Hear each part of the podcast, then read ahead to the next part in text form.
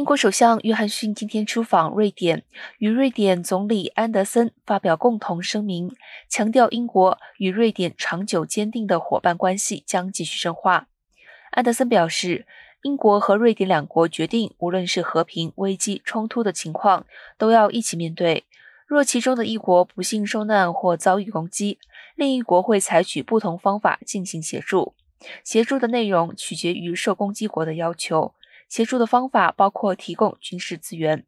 安德森在共同记者会上感谢英国政府长久以来支持瑞典，也很感谢约翰逊本次造访瑞典，跟瑞典政府签订双边政治团结声明。